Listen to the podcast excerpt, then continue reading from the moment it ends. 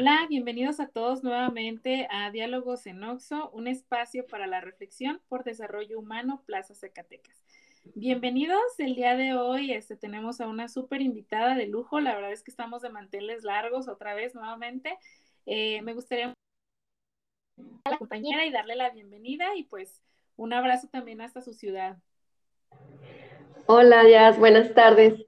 Bienvenido. Gracias por la invitación, por el espacio. Mi nombre es Diana Hernández, yo estoy en Plaza Ciudad Juárez, igual como encargada de desarrollo humano, y el tener este espacio para estos temas tan importantes y tan relevantes, pues te, te lo agradezco mucho por generar este, este breve espacio que vamos a compartir. Sí, no, al contrario, gracias a ti, Diana, por, este, por darte el tiempo para platicar sobre estos temas. Este, creo que eh, a propósito de la conmemoración, el 10 de octubre, el Día Mundial se celebra de, la salud mental. Entonces creo que el día de hoy vamos a platicar sobre un tema muy importante que creo que tanto a psicólogos como a, colaboradores, como este, a cualquier persona nos involucra, ¿no? Y creo que por eso pues me gustaría un poquito que empezáramos hablando, empezáramos platicando ¿Cuál crees tú, Diana, que es la importancia de la salud mental en general? Uy, en general y así de manera muy, muy, muy breve, ya creo que la salud mental es sumamente importante porque, como, como bien dice la Organización Mundial de la Salud, no hay salud sin salud mental. Es decir, como seres humanos integrales, eh, nos conformamos de un cuerpo, de nuestros pensamientos, de nuestras emociones, de todo lo que nos, todo lo que nos conformamos y de todo lo que vamos viviendo en nuestro día a día. Entonces, no podemos separarnos, no podemos separar las cosas, no podemos pensar nada más que salud es ausencia de enfermedad. Sin embargo, tenemos que integrar, tenemos que integrarnos porque somos seres integrales. Entonces, la adecuada expresión de nuestras emociones, la adecuada expresión de nuestros pensamientos, todo esto también influye en nuestra salud física. Entonces, si lo integramos de esta manera, pues nos vamos a dar cuenta que la salud mental es sumamente importante para nuestro bienestar y para el desarrollo de todas nuestras funciones, de todas nuestras actividades y de toda nuestra vida. Claro, Diana, la verdad que sí, totalmente de acuerdo contigo. Yo creo que la prueba de ello es la pandemia, ¿no? O sea, realmente vino también a darnos muchísimas lecciones y creo que una de ellas, y hoy más que nunca, la importancia de la mental, ¿no?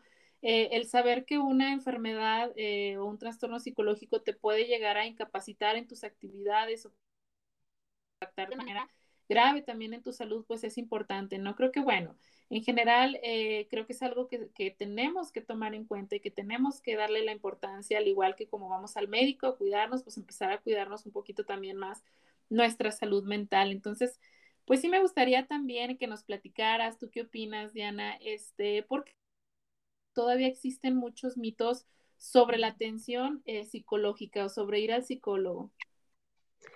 Sí, ya, claro, te comparto. El, Mira, eh, estaba, estaba echándome un clavado a una, a una investigación para precisamente como ver de dónde vienen tantos mitos, de dónde viene tanta, tanto prejuicio que tenemos en torno a la salud mental. La salud mental, la carrera de psicología como tal aquí en México no tiene poquito más de 50 años. Entonces, relativamente en México es una carrera nueva la primera vez que se ofertó este plan de estudios fue en la UNAM, hace, ahí te paso el dato exacto, pero tiene poquito más de 50 años. Entonces, actualmente ya hay más de 2.000 universidades en todo, en todo México que ofrecen esta carrera. La demanda es muy alta. Eh, ahí en el 2017, más o menos, había un aproximado de 350 mil psicólogos, imagínate.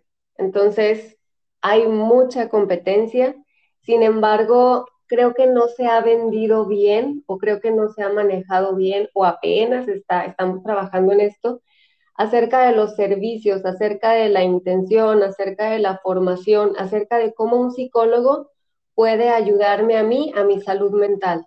Y, precisamente pues hay muchos prejuicios en torno a esto, ¿no? De, no estoy loco, no lo necesito, yo puedo solo, sola, este, que le voy a andar pagando a alguien más para que me escuche y aparte es caro. ¿no? El, el, aquí el promedio de una consulta en México va de 300 a 500 pesos. Claro que hay profesionistas que cobran mucho más, otros que no cobran, que trabajan incluso de manera gratuita. Entonces, híjole, está, está muy, muy variado. Entonces, pues estamos, seguimos, seguimos trabajando en esta, en esta deconstrucción de estos mitos y de estas ideas que hemos tenido, que hemos socialmente, culturalmente, familiarmente ido desarrollando. Así es, sí, totalmente de acuerdo también contigo, Diana. Creo que realmente, eh, incluso yo también analizando y pensando en, en, la demanda que existe actualmente de, de la salud mental y de, de la importancia de, de, ir a terapia y pensar cuántos, también cuántos psicólogos hay por, por instituciones, por ejemplo, estamos hablando de en cada escuela o en cada organización, cuántos psicólogos hay para atender a N cantidad de personas. Sabemos que es mucha y sabemos que de alguna forma todavía existe muchísimo este mito. Yo también por ahí investigando y checando en otros países, pues esto ya está totalmente normalizado, ¿no? La gente va, las organizaciones mandan a su gente a que vayan a terapia en otros países, la gente está muy acostumbrada, lo tiene muy integrado como parte de, su cuidado, de su salud. Entonces, creo que sí vamos este, como todavía unos pasos atrás y tiene mucho que ver también con la cultura, tiene mucho que ver con eh, cómo, se ha creído esta historia de, del psicólogo y también, pues también, ¿por qué no recordar las series, la televisión, o sea, donde realmente se desprestigia muchísimo este servicio y donde a lo mejor nos creamos una idea errónea de lo que hace, pues, el psicólogo, ¿no? Entonces, sí, creo que eso ha ayudado muchísimo o ha de alguna forma afectado a, a que se creen muchos mitos, por ahí no se te ha tocado, pero yo he escuchado comentarios como, pues es que es para locos o es que yo no lo necesito, es que yo estoy bien, ¿no? Entonces, muchos mitos que de alguna forma todavía existen y que todavía se tiene como este estigma del psicólogo o qué van a decir de mí, por ejemplo. He escuchado también pacientes que dicen, oye, es que sabes qué, pues tengo miedo que decirles que estoy en terapia o decirles que les tengo que explicar que, que, estoy en este proceso. No sé si a ti te ha pasado, fíjate. Sí, sí, sobre todo esta, esta emoción, esta sensación de vergüenza, ¿no? El qué van a decir, qué van a pensar de por qué estoy yendo, de por qué estoy gastando lo que estoy gastando, cuando no es un gasto, es, es en realidad una inversión a mi propio bienestar. Entonces, pues todos somos seres humanos, todos somos vulnerables, todos estamos en, todos pasamos por situaciones complicadas, difíciles y que a veces conforme vamos avanzando en la vida, sí nos vamos llenando de herramientas, de recursos, de experiencias, pero hay otras que desconocemos y otras las vamos adquiriendo conforme se van presentando precisamente este tipo de situaciones difíciles, a veces situaciones que nos hacen tocar fondo y que para salir, una lucecita no está de más, una mano no está de más, alguien con quien poder expresarme sin miedo a sentirme juzgado pues también no está de más. Entonces, sí, sí ya, déjame te paso el dato nada más para que no se me se nos pase. Fíjate, en 1937 solo había inició la carrera en la UNAM. En el 1950 ya se inició en la 2, en 2, en la Ibero. Entonces, en 1960 ya había 11 escuelas que ofrecían la carrera por eso te digo, tiene poquito más de 50 años que esta es una, una formación universitaria, científica y profesional. Entonces, y, y, otro dato aquí también interesante, muchas veces entre los mismos psicólogos como profesionistas nos vamos desmeritando no, no sé si te ha pasado también que de repente pues hay, hay, muchas corrientes, hay, muchas, hay muchos tipos de terapias, hay terapias alternativas también que a veces combinamos de la mano con, con la formación universitaria, pero luego también hay como mucha envidia o como está como echar como mala onda entre nosotros, de, de, desmeritar nuestro propio trabajo. Exactamente, esa palabra creo que es la que, la que por ahí me, me ha tocado. Sí, sin duda de acuerdo contigo, Diana, creo que eh, esto ha sido también uh, complicado para que los psicólogos se vayan ganando pues este campo, esta seriedad que se le debería de dar al cuidado de la salud mental. Y claro, o sea, totalmente de acuerdo contigo, o sea, creo que existen muchas personas que se hacen pasar también por psicólogos y esto es importante que la gente sepa eh, que no tienen un sustento científico, que no tienen una preparación e incluso me ha tocado, ¿no? Pues es que me ha tocado que tengo que, que leerme las cartas, que leerme el cigarro, que el tarot, que no sé qué, son un montón de cosas que, que desprestigian muchísimo eh, el trabajo del psicólogo cuando realmente es gente que a lo mejor ni está preparada, ni tiene la capacidad, ni nada. Entonces, sí, eso es importante también tomarlo en cuenta porque entra dentro de los mitos donde dicen el, el psicólogo, con el psicólogo que yo fui, pues a mí me hizo no sé, una curación o me leyó las que dices tú, pues no, o sea, realmente eso no es lo que hace un psicólogo, ¿no? y, entra, ¿no? Y si me ha tocado, no, no, los psicólogos son como chamanes, son como gente que, que te ayuda, ¿no? Entonces, fíjate que para empezar a entrar en este tema, Diana, me gustaría un poquito que fuéramos este, platicando sobre la verdad, o sea, ¿qué si hace un psicólogo? Y de alguna forma, ¿cómo podemos empezar a erradicar estos mitos, ¿no? Va, sí. Eh, pues mira, desde mi punto de vista, un profesional en psicología, un psicólogo, aparte de, de, terminar una carrera, perdón, de manera general, también hay muchas áreas de especialización. Por ejemplo, existe la psicología laboral, que está enfocada a áreas de recursos humanos, a empresas, a cubrir ciertos puestos más enfocados en el tema laboral. Está también, por ejemplo, la psicología educativa, que está más enfocada a estar en escuelas, a la atención con niños, con adolescentes, en preparatorias, en universidades.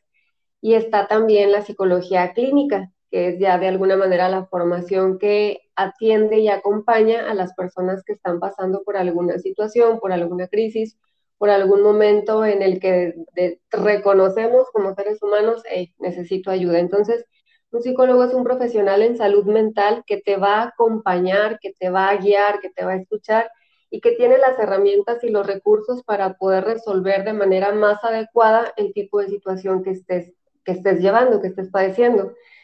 Eh, es muy común, por ejemplo, también el acudir a terapias de pareja, el acudir por, algún, por alguna situación de duelo, por alguna pérdida, por alguna separación por algún trastorno de ansiedad, de depresión, alguna crisis. Eh, son un montón y sin fin de, problemas que se pudieran o de situaciones que se pudieran presentar. Entonces, pues el psicólogo es precisamente esta persona que nos va a acompañar, que nos va a, a guiar. No nos va a decir qué hacer, porque un psicólogo no es como, voy a ir a que me resuelvan, a que me den mi pastillita mágica y a que me digan qué hacer. Y eso también creo que es una de las ideas que, no, tenemos que, empezar a cambiar. No vas a que te digan qué hacer y no vas a buscar una solución mágica, porque todas las situaciones pasan por un proceso. Entonces, pero el pasar por este proceso es permitirle a esta persona que te vaya acompañando en tus decisiones que te convengan a ti mismo o a ti misma. Así es, sí, totalmente de acuerdo contigo, Diana. Fíjate, bueno, eh, también a Rebe que se acaba de conectar, se acaba de unir a nuestro, a nuestro podcast. Bienvenida Rebe, me gustaría muchísimo que te presentaras para que en la plaza, Plaza Zacatecas y aquí Diálogos en Oxo, pues te conozcan. Muchas gracias, Yasmin. Me da mucho gusto estar aquí conectada con, con ustedes. Mi nombre es Rebeca Sánchez Berín, eh, encargada de desarrollo humano de Plaza Chihuahua. Y pues bueno, veo que tienen un, tema muy, muy, interesante eh, con respecto a, la cuestión de la terapia. Sí, mira, aquí estamos platicando, estamos eh, comentando, Diana y yo, sobre cómo podemos empezar a erradicar los mitos que existe acerca de ir a terapia o acerca del psicólogo y empezar a hablar un poquito más de la, de la verdad, ¿no? De lo que sí hacemos y de lo que realmente funciona. ¿Cómo ves? ¿Tú qué opinas, Rebe? Sí, bueno, esto que, comentábamos, ¿no? De que los mitos los creamos pues frente a algo desconocido. Entonces la figura del psicólogo hay veces que hasta se ha confundido con curanderos y con cosas así como, como muy extrañas, pero esto es derivado del poco acercamiento que de pronto hay, ¿no? Con esta figura, pero es como todo, cuando lo ves de, de cerca, cuando ya empiezas en una práctica este, más real, pues entonces se van perdiendo estos, estos mitos, ¿no? El psicólogo no, no tiene ni la varita mágica, ni, ni el manual del 1, 2, 3 para decirte, eh, ya lo decían ahorita, ¿no? Como en estos consejos de, qué hacer con, con, tu vida. igual el, el psicólogo, la psicóloga es un ser humano como todos, que tiene sus errores, porque por ahí de pronto, ¿no? Se escucha que, hay un psicólogo está enojado. Pues, ¿cómo si es, si es psicólogo, ¿no? ¿Cómo es que cae ahí? Bueno, pues sí, pero eso no, no quita eh, o no resta esta humanidad que, que todo mundo tenemos. Entonces, sí es una cuestión eh, importante el acercarse a la figura, el, entender ¿no? que la psicología no es esta eh, bola mágica o, esta, o este ser extraño, el psicólogo, que, que nos va a resolver la vida. Exactamente, fíjate, justo era un poquito de lo que platicábamos, ¿no? De todos estos mitos, de todo lo que a veces escuchamos también. Le decía yo a Diana, eh, también la televisión, ¿no? Cómo también nos ha desprestigiado bastante, cómo los programas, las series, donde hacen cada cosa y dices tú, no, es que eso no hace un psicólogo, ¿no? Y realmente nos desprestigian muchísimo y la gente se va con una idea errónea de lo que hace el psicólogo, ¿no? Entonces, creo que eso es importante y también mencionar que pues tenemos una preparación, una preparación en la cual nosotros este, está basada en, métodos científicos, ¿no? Entonces, eso es importante que la gente sepa. Luego, yo he conocido gente que dinero, no sé, eh, intentando buscar arreglar sus problemas emocionales, buscar una salida también al sufrimiento, al dolor, ¿por qué no? Este, incluso con productos, e incluso no sé si a ustedes les ha pasado que medicamentos, pastillas que te garantizan que siguen siendo totalmente mitos y sin embargo, pues no, saber que, que, hay personas, ¿no? Profesionales que se dedican a esto y que tienen una evidencia, ¿no? Un sustento. Entonces, pues algunas de las verdades que yo creo que pudiéramos empezar a hablar sobre el psicólogo es eso, ¿no? Que tenemos una preparación, un sustento científico y sobre todo que podemos ayudar. También no sé si a ustedes les ha pasado, chicas, el comentario de que es para locos o que pues para qué vamos, este, me, pero ¿cómo? Si yo no estoy loco, ¿no? Entonces no sé si ustedes también les han escuchado escuchar este tipo de comentarios. Todos los días ya. sí. Todos los días.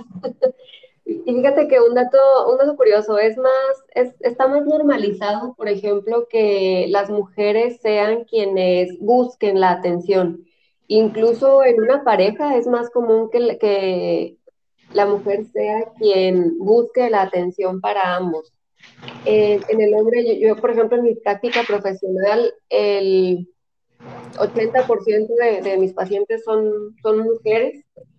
Eh, aquí, en el, aquí en el trabajo también, aquí en la empresa también, la mayoría son, son mujeres. Y creo que también viene de, una, de un contexto cultural en el cual en general a los hombres desde pequeños se les ha endurecido más en cuanto a la expresión de sus emociones, ¿no? Es más permitido enojarse que sentirse triste. Es más, es más permitido eh, callarse que hablar de lo que, de lo que un hombre siente en cuanto a sus sentimientos, en cuanto a lo que está viviendo. Entonces, porque esto lo pone en una posición más vulnerable, ¿no? Y, desafortunadamente pues nosotros estamos todavía con esta cultura del, del machismo, de, de, los hombres tienen que ser así, tienen que ser fuertes, tienen que ser machos, tienen que ser, tienen que cumplir un montón de, de características, al igual que también las mujeres cumplimos otros, otro, otro tanto de características, pero a las mujeres se nos ha permitido ser más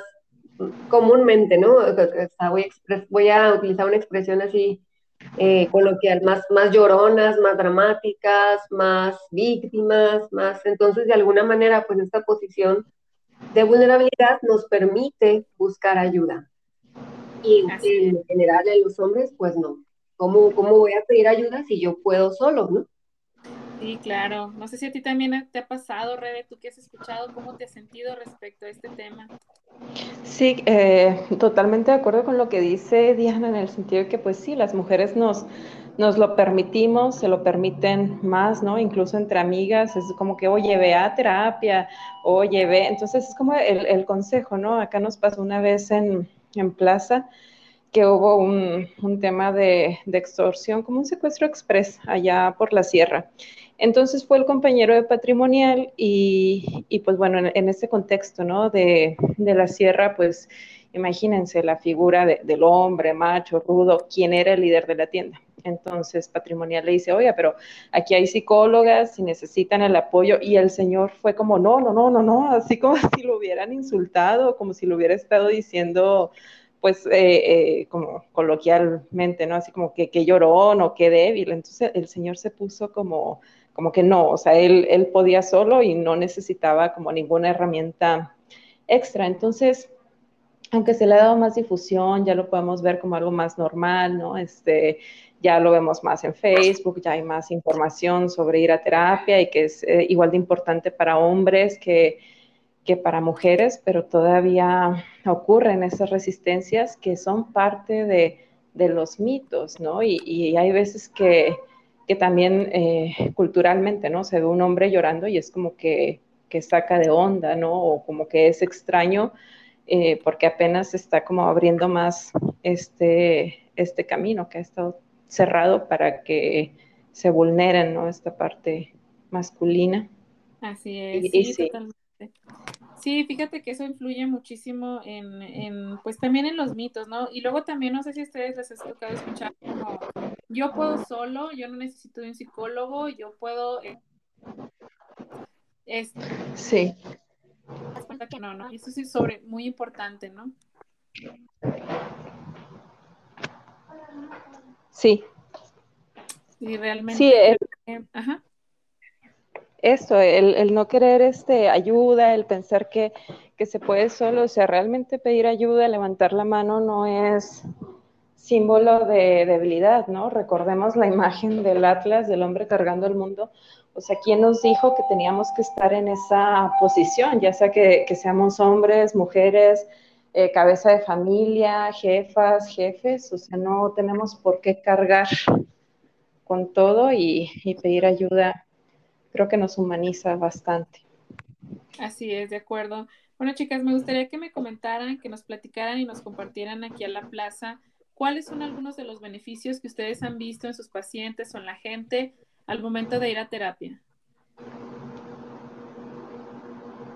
Son un montón ya, pero en, en, general y de manera así resumida, el, el simple hecho de que la persona pueda desahogarse, hablar sin temor a, a, que va a ser juzgado, va a ser criticado, es una, es una gran ventaja. De repente la persona habla, habla, habla, habla toda la hora y, concluye la, hora, que es por lo general lo que dura una, sesión en promedio, y dice, me siento muy bien, no sé qué pasó, pero me siento muy bien. Entonces, el gran poder que tiene el poder expresarnos, el poder hablar. Eso ya es sumamente transformador, ya es como el primer paso para un proceso de, pues, de sanación y de transformación, el poder hablar, el poder expresar, el que, te, el que sientas el acompañamiento de una persona que está ahí contigo, eh, apoyándote en tus decisiones, a lo mejor mostrándote otras perspectivas que tú no veías en ese momento. O muchas veces pasa, ¿no? De que híjole, voy a escuchar lo que ya sé, ya sé cuál es la respuesta, pero vengo a que alguien, a que un profesional me lo diga. Entonces también es muy común el reafirmar las decisiones que ya saben, que ya tienen, pero el reafirmarlas o escucharlas de alguien más es también como un empujoncito para esa toma de decisiones. Entonces, en cuanto a los beneficios, son un montón. En general es mayor sensación de bienestar, mayor seguridad en sus decisiones, aumento de autoestima.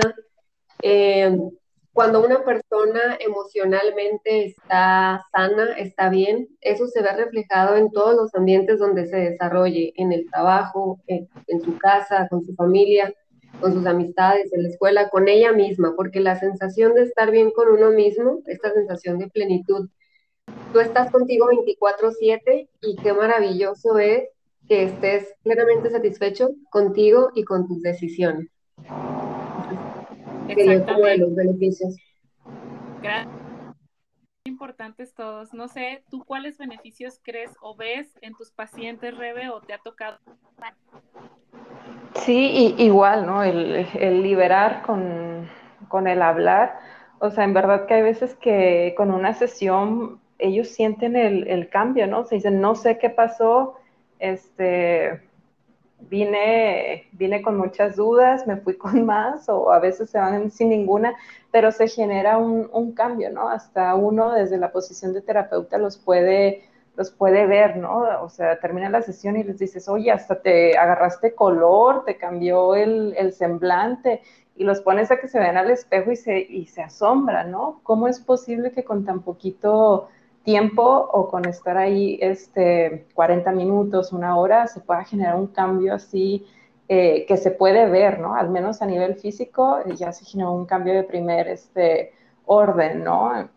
Y, y, también este, el hecho de que se van más fortalecidas, más fortalecidos, más dueños de, sí mismos, ¿no? De, de, su historia, de su discurso de lo que dijeron, de decir, bueno, aquí lo puedo, lo puedo expresar y no estoy siendo juzgado, no estoy siendo eh, evaluado, no estoy siendo criticado. Y a mí sí me hace muy bonito cuando toman esta valentía de, de venir a, terapia y la posición que tienen en, en, la silla, ¿no? En la silla de, del paciente, a mí se me hace toda una osadía, porque a lo mejor uno como terapeuta pues no está reviviendo el, el, dolor o no está tocando estos puntos eh, que le ha costado trabajo, trabajo tocar, ¿no? Porque ya, llegar a este punto, llegar a la cita, o sea, es un acto de valentía total. Echarte ahí en la silla, hablar de ti misma, de ti mismo, eh, verte con otros ojos es un trabajo valiosísimo y, y muy importante, ¿no? Me ha pasado que algunos me dicen, cuando vienen la primera vez a, a sesión me dicen, hombre, yo ya traía su teléfono desde hace meses, ¿no? O uno, ¿no? Desde el año pasado me, me dieron su, su, número de teléfono o me la recomendaron. Hay otra líder de, de Oxxo y me dijo que viniera, pero no lo había hecho. Y así pasa a veces, nos da tanto miedo encararnos, vernos a nosotros mismos, a nosotras mismas, que le sacamos y le sacamos y le sacamos hasta que ya llega un punto en el que decimos, bueno, ya, ya va, ya voy, ¿no?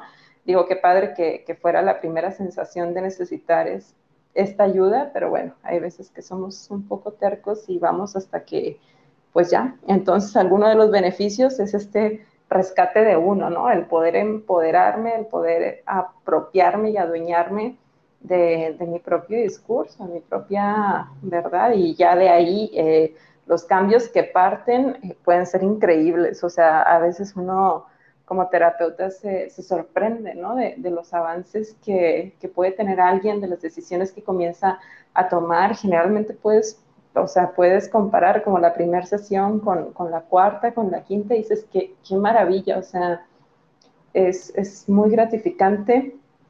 Y bueno, para quien está generando los cambios, pues muchísimo más. Claro, sí, totalmente de acuerdo contigo, Rebe. Yo me acuerdo en una ocasión, un paciente me decía, eh, ah, yo pensé que iba a vivir ansiedad por siempre. O sea, yo ya me había hecho la idea de que esto iba a ser parte de mi vida. Y después me dice, y ahora me doy cuenta, ahora que vine a terapia, ya me di cuenta que no, que esto eh, no era así, ¿verdad? Y dices, tú creo que se siente muy padre y tienes una satisfacción muy buena de decir, no es normal que vivas así, no es normal que vivas con depresión, con problemas emocionales, etcétera, etcétera, ¿no? Y creo que esos son son cosas como importantes que la gente y que nuestra audiencia, los colaboradores sepan que no es normal sentirnos así y que pues que cuentan con este espacio, ¿no? El espacio de desarrollo humano que te puede ayudar y te puede servir este, a salir adelante, ¿no? Entonces, bueno, chicas, la verdad, este, les agradezco mucho por lo que nos están compartiendo el día de hoy. Eh, me gustaría mucho que ya casi para terminar eh, nos compartieran algunos tips para el cuidado de la salud mental. Sabemos que hay muchos, pero ¿Cuáles son los que ustedes recomiendan más para el cuidado de la salud? Aparte de que ya sabemos, pues ir a terapia. Oye, ir a terapia ya debería de ser parte de la canasta básica, ¿no? Como dices al principio, en otros, en otros, países ya está tan, tan normalizado que y debería de ser aquí también como parte de los servicios básicos para todos y todas. Este, pero bueno, ya para ir cerrando y respondiendo a tu pregunta con algunos tips, Creo que uno de los tips más importantes o una de las recomendaciones más importantes para cuidar nuestra salud mental es ponernos atención.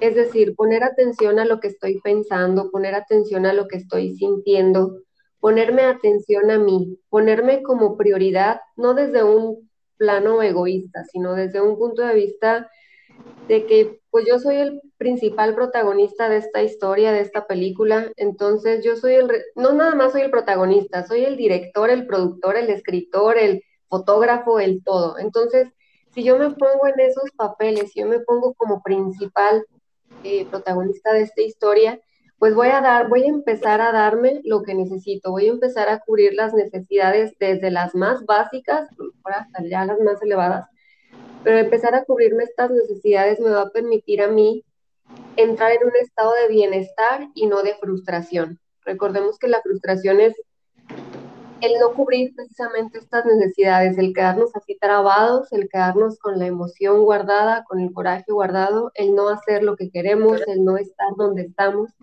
Entonces, empezar a ponernos atención y empezar a preguntarnos qué quiero, qué necesito, qué voy a hacer, qué puedo mejorar, qué puedo cambiar, qué sí depende de mí y también identificar qué no depende de mí, porque a lo mejor, no sé, un ejemplo, no, híjole, es que me, me, encantaría que mi mamá dejara de ser tan regañón. Pues sí, pero eso es algo que yo no voy a poder cambiar porque mi mamá es mi mamá y es de su historia, son sus cosas y sus actitudes, lo que yo no voy a poder cambiar por más cercana que sea la relación. Entonces, por eso enfocarme en mí y en lo que esté en mis manos, creo que es uno de los principales tips que me va a ayudar a tomar las decisiones que a mí me convengan para mi vida, para mi bienestar, para mi paso a paso. De acuerdo, sí, totalmente, Diana. Creo que eh, estoy totalmente de acuerdo con ello. Incluso, este, pues ya no, ya tenerlo como un presente. No sé, Rebe, tú que nos quieras compartir algunos tips que a ti te han funcionado, que has visto, que han ayudado bastante a la gente en el cuidado de salud mental. Sí, creo que Diana tocó puntos muy importantes y también el tener eh, monitoreada nuestra propia salud, ¿no? Así como lo hacemos cuando nos vamos a resfriar, que decimos, ah, ya como que siento el cuerpo cortado o ya me está empezando a doler la cabeza, me voy a resfriar entonces, de pronto con la salud mental, así debe de ser, ¿no? El ir identificando a mí cómo me, me, pega, ¿no? A lo mejor yo estoy batallando para dormir, ya me está dando más hambre, me está dando menos hambre, o a lo mejor este, se me están antojando cosas, ¿no? Que, que utilizo como, como para escapar. Alguien que fuma de pronto puede aumentar el, el consumo de tabaco, cosas así. Entonces, tenerlo como, ok, este es mi, mi semáforo, ¿no? De, de, mi salud, aquí estoy bien, acá algo está pasando y detenerme, tomarme estos 5, 10 minutos este, para calmarme, para revisarme y el inhalar y exhalar, que a veces lo, subestimamos, ¿no? Lo escuchamos como el consejo que hasta pareciera cliché de inhala y exhala, pero la verdad es que te lleva, te trae al momento presente. Eh, te hace verte a ti, te hace tener claridad, que bueno, la falta de, eh, de la salud mental, pues también nos habla de esta falta de, de claridad o puede ser como una consecuencia de eso. Así es. Muchas gracias, Rebe, por compartirnos. Gracias a ti también, Diana. Creo que muy buenas sus aportaciones y creo que es muy padre escuchar este a más personas. Refuerzan o aprendemos también de los demás. Entonces, pues les agradezco mucho, chicas, este, eh, que hayan aceptado la invitación a este podcast, a este espacio que se llama Diálogos en Oxo, eh, por Plaza Zacatecas. La verdad es que estoy muy y me gustaría muchísimo, pues ya a manera de conclusión, que, que se llevan, que, que, que, les gustaría compartir con el público y pues despedirnos, ¿no? Muchas gracias por la invitación, Jazz y Rebe. Ahora estuvimos este, presentes el Estado Grande como invitadas de, Arriba el norte. Arriba el norte. no estamos enojadas, ¿eh? Ah, muy bien. No, pues muchas gracias por la invitación. Creo que es un tema del cual, este es un, un espacio, este es un ratito, pero creo que de aquí se pueden derivar muchos otros temas que, que surjan, muchas dudas y sobre todo nuestra tarea, el, el irnos cuestionando, el irnos poniendo así como, decíamos, estos mitos, esos, estos prejuicios, ponerlos así como en la mesa y decir, a ver, ¿qué tan real es esto? ¿no? O sea, ¿qué, tan, qué tanto estoy reproduciendo algo que a lo mejor ya no es cierto, ya no es funcional y tengo que abrirme a nuevas posibilidades, a nuevas ideas, a simplemente el investigar, conocer datos, no nada más dejarnos llevar por información. Estamos bombardeados todo el día, todos los días de información, entonces cuestionar qué, qué es cierto, qué no es cierto y con qué información estoy eligiendo, irme llenando la cabeza y es importante hacer como una revisión de esto para poder hacer una depuración, así como hacemos los detox corporales, también es importante hacer así como este detox mental, revisar qué tanta basura ahí nos estamos cargando y poder eliminar aquello que ya no me es funcional, aquello que no me sirve, aquello que es mentira y quedarme con lo que sí, para también dar espacio a nuevas ideas, a nuevos datos y a nuevas oportunidades que se vayan presentando. Así es, muchas gracias Diana, te agradezco mucho este, que nos hayas acompañado en este rato. Un saludo muy fuerte hasta allá, hasta, hasta tu ciudad. Qué gusto que estuviste aquí con nosotros, a, pues no sé, a la larga distancia, pero platicando, ¿no? Entonces te mando un abrazo fuerte, te agradezco mucho y pues creo que nos llevamos mucho aprendizaje. Muchas gracias, Jazz. Gracias. Eh, Rebe, ¿estás por ahí? Platícanos. Sí, aquí ando escuchándolas, pues también muy agradecida por, por el espacio, muy, muy padre, muy, muy nutricio y, y, sí, en esta conclusión, bueno, pues al final del día somos responsables de lo que hacemos, de lo que sufrimos, de lo que amamos y tener una salud mental pues implica bastante responsabilidad, ¿no? O sea, ver, ahora sí que que confrontar qué estoy haciendo, en qué creo, cómo me estoy dirigiendo, cuáles son mis acciones y partir de ahí, ¿no? Pues al final cada quien somos dueños este, de nosotros mismos y, verlo así, ya tomar responsabilidad y se comienza con, la salud mental, ¿no? Con esos pequeños consejos o esos tips que dimos y ya de ahí nos vamos a los grandes cambios. y pues les agradezco. Este, un abrazo a ambas Te agradezco muchísimo por la participación, que nos hayas acompañado. Creo que pues ya nos llevamos bastantes tips, bastantes recomendaciones y sobre todo pues eh, me gustaría ya cerrar este podcast con eh, que pues nuestra mente, nuestros pensamientos es el lugar en donde pasamos la mayor parte del tiempo más que en el trabajo, más que en algún otro lugar. Entonces, pues hay que cuidar eh, nuestra salud mental, ¿no? Hay que cuidar cómo nos hablamos a nosotros mismos, qué nos estamos diciendo y cómo nos dañamos, ¿no? Entonces, pues bueno, les agradezco mucho, chicas, les mando un abrazo fuerte y pues por ahí estaremos en contacto hasta la próxima. Gracias. Gracias.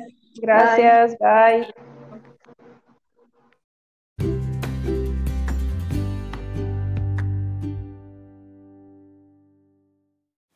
Hola, bienvenidos nuevamente a Diálogos en Oxo, un espacio para la reflexión por Desarrollo Humano Plaza Zacatecas.